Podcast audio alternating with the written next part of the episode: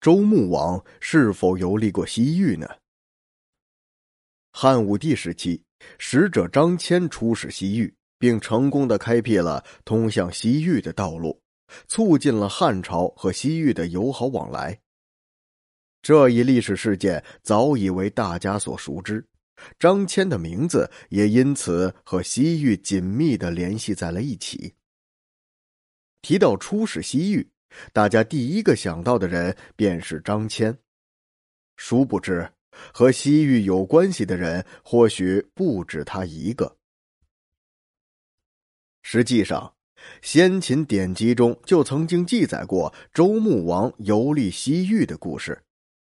周穆王是个野心勃勃、胸怀远大的人。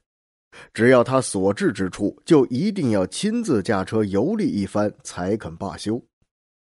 为了自由的周游四方，周穆王甚至不理会朝政，不与臣子妻妾在一起，其随性和恣意可见一斑。他先后驾车游历之地可达数千里，翻山越岭、跋山涉水，横跨东西南北，只要能够享受旅行的快感。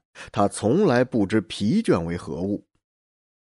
不过，关于周穆王西行的记载并没有那么详实，因此，关于周穆王是否游历过西域的争论也从未间断过。一部分人表示赞同周穆王游历过西域这一说法，其原因大致如下。首先就是《穆天子传》《史记》《秦本纪》等史料中对西行之说确有记载，这是最直接的证据。其次，就《穆天子传》中所记载的诸多地点以及所写的出行距离等问题而言，也有许多被证实是有据可依的，许多地方也都是可以找得到的。还有学者从考古文物的角度出发，表示在二十世纪三十年代，在安阳曾经发现过高加索人的头骨，在新疆一带区域曾经发掘出先秦时期的古文物，而且一九八零年，还有西周时期的白人头像被发现于陕西的扶风地区。这些发现至少可以证明。中西之间的通路最晚在西周的时候就已经打通了。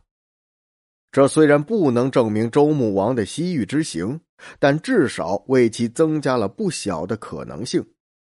不过，周穆王是否真的如《穆天子传》中所说的西征到那么远的地方，见到了西王母等细节，仍然是无从考证。而持周穆王并未去过西域之观点的人也不在少数。这些人普遍认为，在汉朝使者张骞出使西域之前，中原和西域之间的交通并不是通畅的。到了汉武帝时期，国家日益繁荣昌盛，不论是国力还是经济、交通，都开始迅速发展。这才给了张骞的西域之行提供了有利的条件。而即使是在当时比较有利的情况下，张骞的西域之行仍旧充满了无数的困难。他最终也是历尽了艰险才到达的西域。相对于交通等条件已经较为便利的汉朝，西周的综合实力想必是难以望其项背的。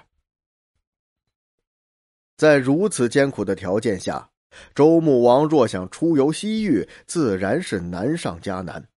更别提他是率领一众勇敢的将士，乘坐八匹骏马拉动的车子，仅仅花了不长的时间，就顺利到达了偏僻遥远的西域了。相比于张骞的艰难不易，周穆王的出行似乎有太多的可疑之处。因而可信程度并不高。此外，旧时《穆天子传》在归类目录的时候是被归入小说之中，这言外之意，也就是说，其中所记之事并非完全属实，而是有一定的再创作和夸大的嫌疑，与真正的史实吻合程度很难判定，不可以作为事实来对待。对于周穆王游历西域之事，众说纷纭，争议不断。